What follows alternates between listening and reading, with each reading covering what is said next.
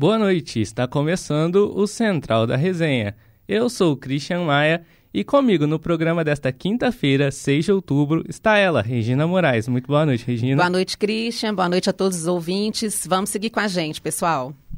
Juntos, Regina e eu vamos abordar os principais assuntos do dia. Mas antes da gente ir logo para o que interessa, não esqueçam de curtir, compartilhar essa transmissão aqui e nos seguir em nossas redes sociais, arroba Central da Resenha lá no Instagram. Então, é, nessa quinta-feira, os termômetros aqui no São Gabriel marcam 28 graus. Então, solta a vinheta e vamos logo ao que interessa.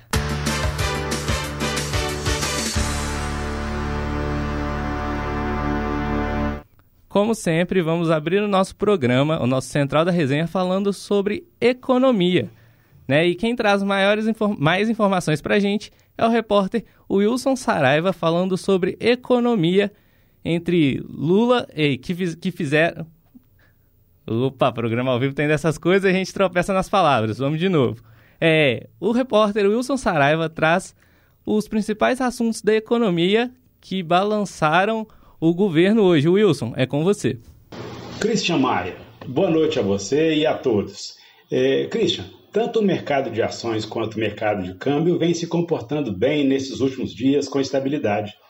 No de ações, o índice Bovespa registra alta de 0,48%, atingindo 117.198 pontos negociados, já que ontem fechou com 117.200, com destaque para os volumes de negócio de empresas do setor aéreo, com altas maiores que 5% e que trabalharam em baixa na última semana de setembro. Já o destaque das negociações em baixa nesta quinta-feira podemos apontar a Vale, que caiu mais de 2% nas últimas 24 horas.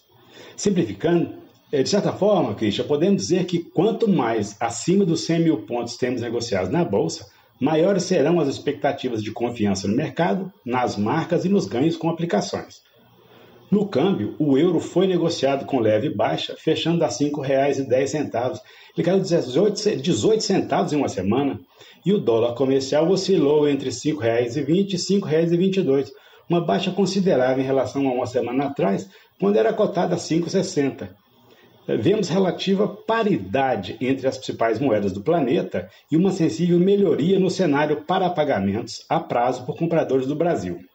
E, e Christian, quanto às notícias atuais e destaques sobre a economia brasileira, nomes importantes da área como Pedro Malan, Armínio Fraga, Edmar Baixa e Pécio Arida, considerados essenciais no sucesso da implantação do Plano Real lá em 1994, tiveram divulgaram uma nota, melhor dizendo, de voto no candidato do PT, o Luiz Inácio Lula da Silva, que disputa o segundo turno contra o presidente e candidato à reeleição Jair Bolsonaro do PL. Economia. Você é craque, só não sabia. Sobre economia para a Central da Resenha, repórter Wilson Saraiva. Muito obrigado, Wilson. Você é craque e a gente sabia disso. Para comentar as informações que o nosso Wilson trouxe, Regina, é com você. Pois é, Christian. É, hoje, essa, uma dessas últimas notícias que o Wilson deu aí sobre esse manifesto, né? Essa carta, essa carta manifesto, né? Que os grandes economistas, é, economistas e não só economistas, né, ex-ministros né, da economia brasileira, inclusive foram, as, foram os mentores do Plano Real, né, que foi o maior plano econômico da história do Brasil, é, principalmente pós-democracia, né, pós-período democrático. E a gente viu aí, né, que nomes como Armínio Fraga, Pércio Arida, é, Meirelles, é, né, assim, é, o, o, Malan, né, que foi um, um, um, o grande ministro né, da, da, da, gestão do Fernando Henrique Cardoso, todos eles é, é, é, é comunicaram, né, se manifestaram apoiando né, a candidatura do ex-presidente Lula. E é, foi, foi até muito engraçado que mais cedo a gente, o, o, o presidente Jair Bolsonaro postou um meme no Twitter dele dizendo que é, no, que, que, Lula tem esses nomes, né? Mas que ele tem, que nós, né? Abre aspas, nós temos o Guedes, né? E colocou como é, referência do ministro dele o Homem de Ferro, né? Na verdade, o, o, que é o personagem, né? Do Robert Downey Jr. Então a gente achou assim muito interessante. Isso foi parar em quase todos os jornais do dia. Surreal. Muito obrigado, Regina. Muito obrigado, Wilson, mais uma vez. E Entra dia, sai dia, estamos aqui no Central da Resenha às 6 horas falando exatamente a mesma coisa. o mesmo assunto que é a violência contra a mulher. Um marido é suspeito de atear fogo no corpo de sua esposa grávida. Quem traz mais informações para a gente é a repórter Lídia Caetano. É isso, Christian. Mais uma notícia triste de tentativa de feminicídio. Uma mulher ficou gravemente ferida após sofrer queimaduras pelo corpo durante a noite desta quarta-feira em Betim, na região metropolitana de Belo Horizonte. O principal suspeito do crime é o marido dela e a vítima está grávida de dois meses e teve aproximadamente 27% do corpo queimado. Segundo a Polícia Militar, os vizinhos chamaram a polícia por temerem que algo estivesse acontecendo no interior da casa do casal, de onde se ouvia gritos da mulher. Ao chegarem na residência, o homem disse, disse à polícia, em princípio, que estava cozinhando e que acidentalmente o sofá pegou fogo e as chamas atingiram a mulher. Porém, a versão foi contestada pelos policiais, já que o móvel está localizado distante da cozinha. Pouco tempo depois, o suspeito mudou a versão e assumiu ter jogado álcool e ateado fogo na mulher. Ele disse aos militares que a discussão começou após a mulher confessar que o filho provavelmente não seria dele, assumindo aí uma suposta traição. Vizinhos disseram que o casal veio do Rio de Janeiro e alugaram a casa há pouco mais de 10 dias. A perícia esteve no imóvel e colheu provas do crime e o caso segue em investigação. Esse homem de 33 anos foi levado para a delegacia e pode responder por tentativa de feminicídio. A mulher de 37 anos deu entrada no Hospital Regional de Betim. Muito obrigado. E agora quem vai comentar sobre o assunto, né? Porque entra dia, sai dia, é exatamente a mesma coisa. É, Regina. Pois, pois é. é, gente, a gente fica, a gente já está cansado realmente de dar essas notícias diariamente. E como mulher, nós também estamos cansadas de, de, de ver como a gente fica na dúvida até assim, se, se esse é um cenário que a gente percebe que aumentou mesmo a violência contra a mulher, né? Porque são tantas notícias diariamente, toda semana, né? A gente tem números que registram isso, esse aumento ou se a gente ficou, é, é, se a gente fica sabendo mais dessas coisas, porque hoje, hoje é possível gravar, é, tem as câmeras né, é, é, de, de, vigilância na rua e tudo. Então a gente, a gente sempre fica nesse, nesse dilema, né? Se realmente aumentou a violência ou se a gente tem é, tido mais chance de denunciar, né? De registrar, denunciar. O, mas no final de tudo o que resta é essa tristeza mesmo, né? de, de de perceber esse cenário que é muito sempre muito reativo contra a, a, a mulher, né? Esse, essa, essa violência feminina e é, é, a gente, eu acho que nosso papel é continuar denunciando, né? Como, como imprensa e como é, jornalistas e é, torcer para que as autoridades é, implementem, é, né? É, forças, né, é, é, leis, leis mais, mais é, rígidas, né, em relação a esse, a esse tipo de crime que realmente não é possível mais a gente é, né, é, noticiar diariamente. É isso, Cristian, acho.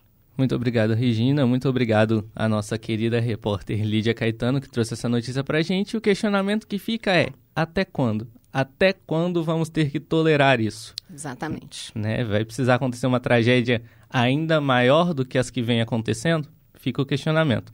A nossa segunda pauta de cidades do dia é sobre a coleta do censo, que deve atrasar e terminar apenas em dezembro. Lídia, conta mais pra gente, por favor. Boa noite a todos os ouvintes da Central da Resenha. Boa noite, Christian. É isso, o IBGE abriu vagas para 180 mil profissionais, porém hoje só tem 90 mil trabalhando. O resultado é que a coleta de dados, que deveria terminar agora em outubro, ficou para o começo de dezembro. A dificuldade para contratar os recenseadores que são responsáveis pela aplicação dos questionários é uma das causas para este atraso. E outro grande problema é a dificuldade de acesso. Os recenseadores recebem por produção e o índice de recusa faz com que atrase esse pagamento. Maria Antônia Esteves, superintendente do IBGE em Minas, faz um balanço de como está a coleta no estado e como esse atraso pode atrapalhar o que estava previsto. Sim, porque é um, é um custo adicional, né? Todas as vezes que eu atraso as entregas, eu estou ah, aumentando o custo. O custo, vou ter que aumentar o custo de locação, o custo de, de despesas. Então é um prejuízo, sim. E esse prejuízo é pago pela própria sociedade. Então a sociedade tem que, tem que entender também essa parte, né? De facilitar para reduzir o custo que sai do, do, do nosso próprio bolso. Lembrando que a cada 15 dias o IBGE faz novo processo seletivo para o cargo de recenseador. E só para reforçar, vamos lembrar alguns benefícios do censo demográfico. É ele quem permite saber o perfil da população local, inclusive rendimentos para auxiliar no levantamento de dados e abrir novos negócios. É através do censo que sai o número de pessoas por faixa etária para se planejar o número de vacinas. Fornece também as informações da população em idade escolar, que, por sua vez, batiza o planejamento de estabelecimentos de ensino. Atualiza os mapas que irão servir de base para os aplicativos de GPS. E o censo também contribui com informações sobre deslocamento para estudos que podem auxiliar na melhoria do trânsito autoridade, já que todos estamos sujeitos por lei, né, está na Constituição, que ninguém é obrigado a fazer ou deixar de fazer alguma coisa senão por lei. Então, prestar informação ao IBGE é uma obrigação legal. Então, como que nós vamos construir um país, um país melhor, né, para os nossos filhos, os nossos netos, para uma sociedade futura, sem a gente ter conhecimento da realidade brasileira, da realidade do município, da realidade do seu estado? Então, gente, vamos colaborar aí com o censo, né, receber bem o recenseador e responder ao questionário, porque ele é de grande importância para a nossa população. Muito obrigado, Lídia Caetano. E vale lembrar que para responder o censo é coisinha rápida, cinco minutinhos ali, enquanto o feijão ferve, a gente responde o censo rapidinho, né? Então, vale ficar atento e ajudar aí na colaboração do, do governo também, que ajuda bastante aí na, no desenvolvimento da população, né? E, para encerrar cidades, né, a Polícia Federal cumpriu nove mandatos de busca e apreensão em Belo Horizonte e na região metropolitana contra um esquema de estelionato e associação criminosa. Como é que é essa história, Lídia Caetano? O saldo parcial desta operação, que aconteceu na manhã desta quinta-feira em Belo Horizonte e Nova Lima, foi a apreensão de dinheiro em espécie, celulares, computadores, notebooks, HDs e documentos. As ações são desdobramento dos nove mandados de busca e apreensão para desarticular esse esquema de estelionato e associação criminosa, que pode ter causado um prejuízo de quase 44 milhões de reais aos cofres públicos. A Justiça da Capital também autorizou o bloqueio de contas bancárias de 13 pessoas e empresas que pertenciam a um grupo investigado por participação na fraude. As apurações da Polícia Federal e da Receita apontam que os homens que se denominavam consultores abordavam empresários, alegando de forma enganosa que eles teriam direito ao ressarcimento de tributos. A Receita Federal identificou que contribuintes do Simples Nacional passaram a apresentar declarações retificadoras para obter a restituição indevida dos tributos que já haviam sido pagos, e com isso, segundo a Receita, as empresas estavam sonegando impostos como PIS e COFINS. As irregularidades estavam relacionadas a produtos variados como combustíveis, produtos farmacêuticos e perfumaria, máquinas e veículos, autopeças e bebidas frias. Todos esses produtos tinham uma alíquota incidente zero para varejistas, o que gerava então artificialmente de maneira irregular um valor a serem restituído aos empresários. 36 policiais e 18 auditores da Receita Federal participaram desta operação. É com você, Christian. Muito obrigado, Lídia Caetano. E só uma errata, porque o nosso querido âncora disse mandatos e o correto seria mandados né? Isso mesmo. Então, deixa eu fazer a correção aqui. Que eu já que tomei. É isso, meu filho, calma! Que eu já tomei puxão, do, puxão de orelha aqui do Anjo da Guarda, né? Dando sequência aqui no nosso querido jornal, é. Um, vamos de giro internacional. Hoje a nossa repórter Regina Moraes traz os destaques do dia. Chega mais, Regina. É isso, Christian. É, segundo o site de notícias G1, um ex-policial abriu fogo em uma creche em Utai Sawan, uma pequena cidade dentro da província de Nong Bua Lampu, a 500 quilômetros de Bangkok, no nordeste da Tailândia, por volta da hora do almoço desta quinta-feira e matou 38 pessoas, entre elas seu próprio filho e outras 25 crianças, conforme informou um porta-voz da polícia tailandesa. Entre as vítimas havia crianças de dois anos que foram mortas a facadas pelo assassino. Segundo a polícia, o assassino chegou à creche dirigindo e atropelou funcionários. Depois desceu do carro, atirou contra outros funcionários do local e invadiu uma sala trancada onde crianças descansavam, buscando pelo seu filho, que era também aluno da creche. Sem encontrar o garoto, ele esfaqueou outras crianças e professores da escola, uma delas grávida de oito meses. Depois, o homem voltou para sua casa, matou a mulher e o filho e se suicidou. O caso já é considerado o ataque a tiros mais mortal da história da Tailândia. Já no centro de Londres, um homem esfaqueou quatro pessoas hoje cedo por volta das 9h40 no horário local. O crime ocorreu entre a estação de metrô Liverpool Street e o, portal, e o portão de Bishop.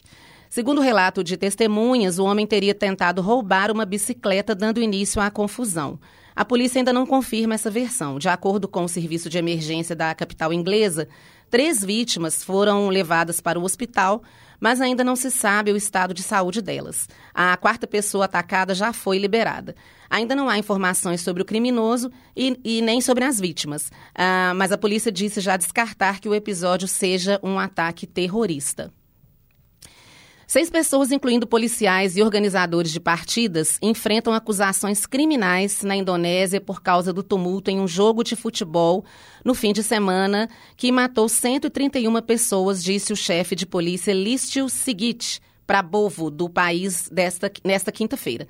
O tumulto generalizado ocorreu no sábado primeiro na região de Malang, no leste de Java, e foi considerado um dos piores desastres esportivos do mundo quando centenas de fãs de futebol tentaram fugir de um estádio após o discurso, é, após, desculpe, após o disparo de gás lacrimogênio pela polícia para tentar conter torcedores. O chefe de polícia disse em coletiva de imprensa hoje que os suspeitos são três policiais responsáveis pelo uso de gás lacrimogênio, o chefe do comitê organizador do evento e o chefe de segurança do clube Arema FC. Ele disse que mais pessoas ainda podem ser indiciadas. Os suspeitos desculpe, é, os suspeitos estão sendo acusados por negligência criminal, causando a morte, o que pode levar a uma pena máxima de cinco anos de prisão, caso sejam considerados culpados. A polícia disse que os responsáveis pelo clube não cumpriram requisitos básicos de segurança e permitiram a entrada de um público bem maior do que a capacidade do estádio, enquanto funcionários haviam abandonado as saídas. A polícia disse também que as saídas por onde as pessoas fugiram eram muito estreitas para passar e a Associação de Futebol do país disse que algumas delas estavam trancadas. O presidente Joko Widodo ordenou uma auditoria em estádios em todo o país para garantir que sua segurança esteja dentro do código, acrescentando que portas trancadas e escadas íngremes foram fatores-chave para o incidente.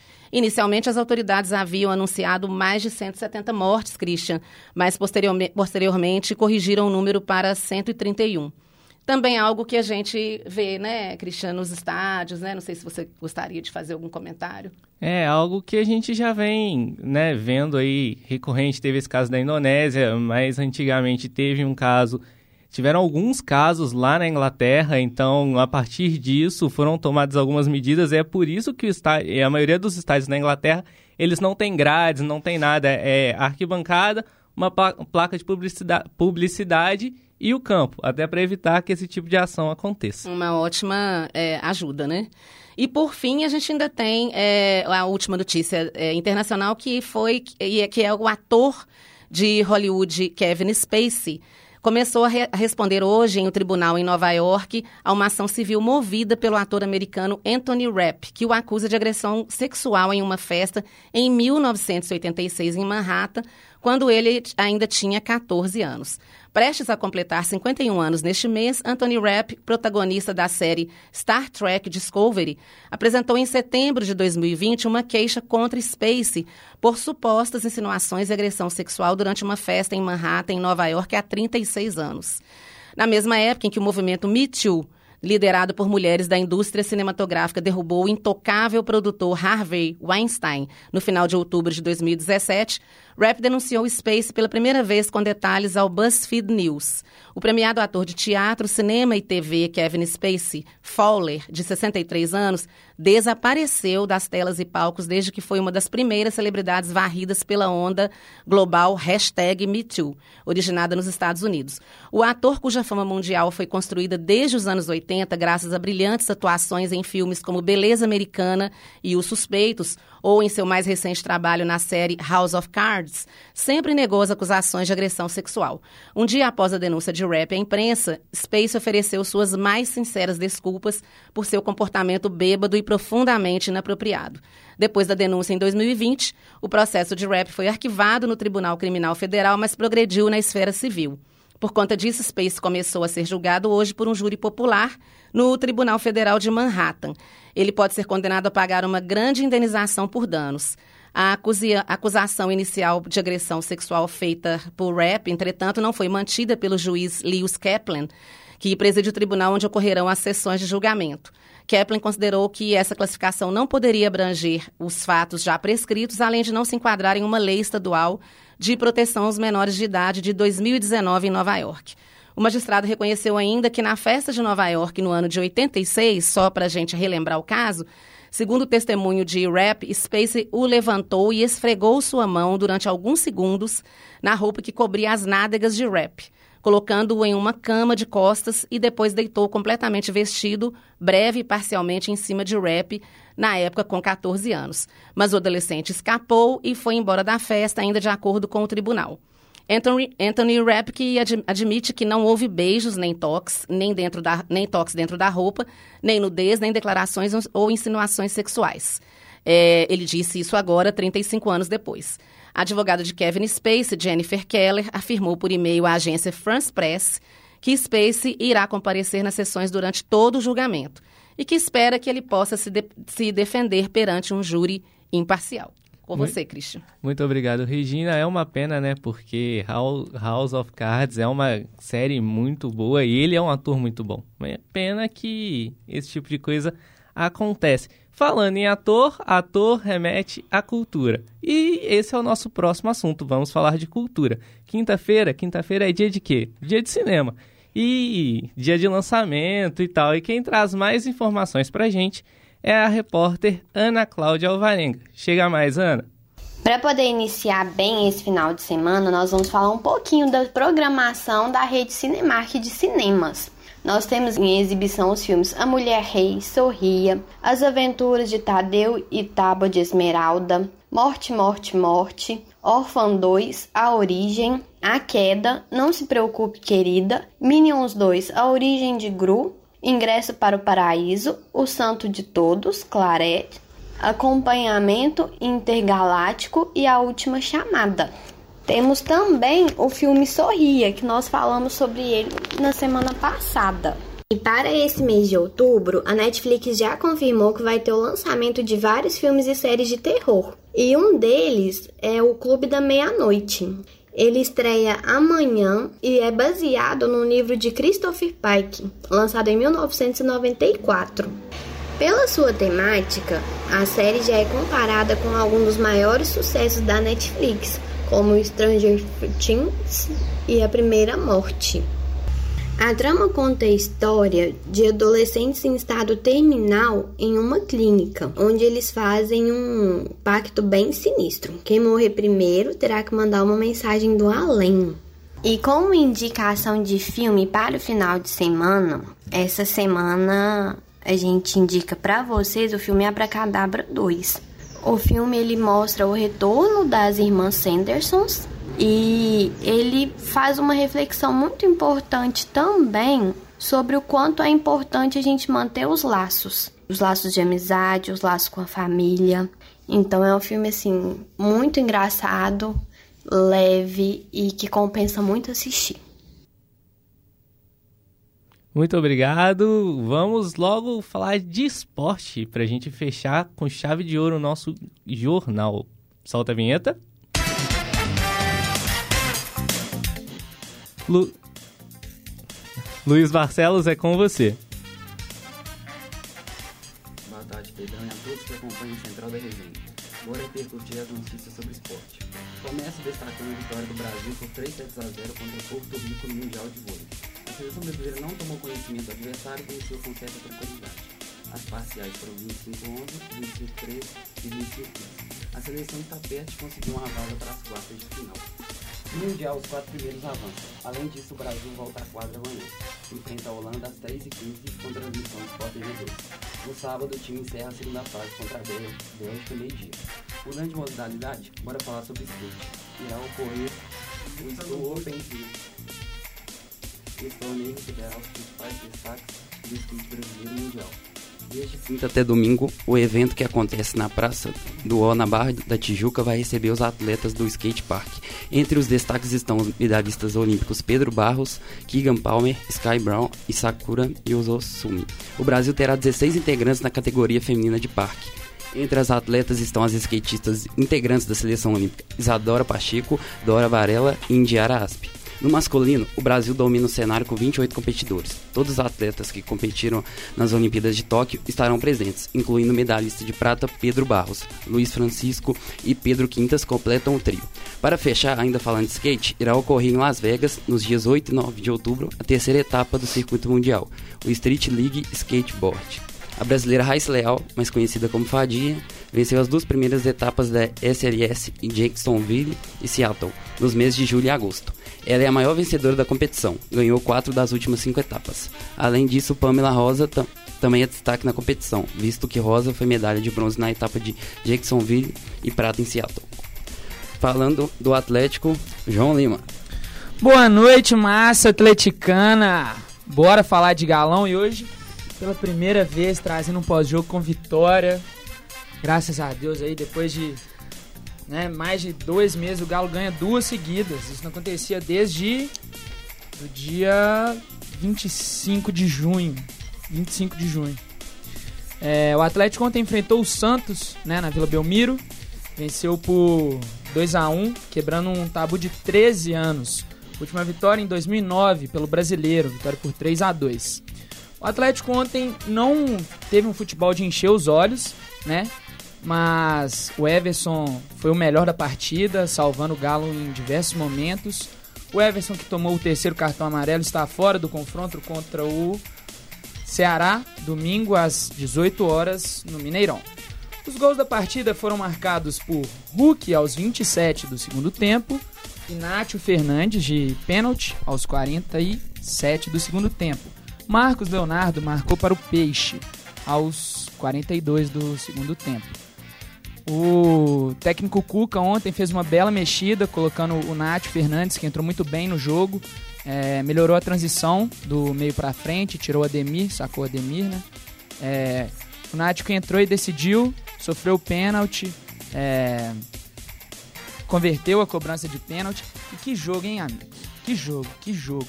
É, muita emoção, a bola bate no goleiro e entra. O, gol do Galo, o pênalti pro Galo sai um minuto depois do que o, do Santos marcar o, o seu gol, né? E vitória importante. Ontem, como eu falei, é, o Galo vinha jogando muito bem, mas né, pecava na, nas finalizações e acabava perdendo. Ontem o importante era os três pontos e o Atlético conquistou e está cada vez mais na briga para a Libertadores. Com a vitória de ontem, o Atlético fica a dois pontos do sexto colocado, o Atlético Paranaense. E enfrenta o Ceará agora no domingo, né? Com desfalques, o, os machucados e agora o Everson, o provável substituto, deve ser o Rafael. E também já abriu, abriram as vendas para o jogo de domingo. É, abriu hoje, os sócios têm, têm desconto, né? Ingressos a 25 reais para sócios. É, teve uma ação também ontem no aplicativo do Galo, onde sócios poderiam resgatar ingressos. É, promessa de casa cheia no domingo. E quem sabe o Atlético não emplaque agora, né? João Lima, para os estúdios públicos. Segue daí. Com o noticiário do Cruzeiro, Letícia Souza. O Cruzeiro ficou no 1 a 1 com o Ituano no Mineirão, jogo de ontem, que marcou a comemoração pelo título da Série B. Não foi um time brilhante, mas mostrou a fome que lhe foi característica durante 2022. Edu abriu o placar logo aos seis minutos, porém, numa falha de Rafael Cabral logo na sequência, o Ituano empatou o jogo. No fim, o nervosismo com a arbitragem fez cair o nível do jogo.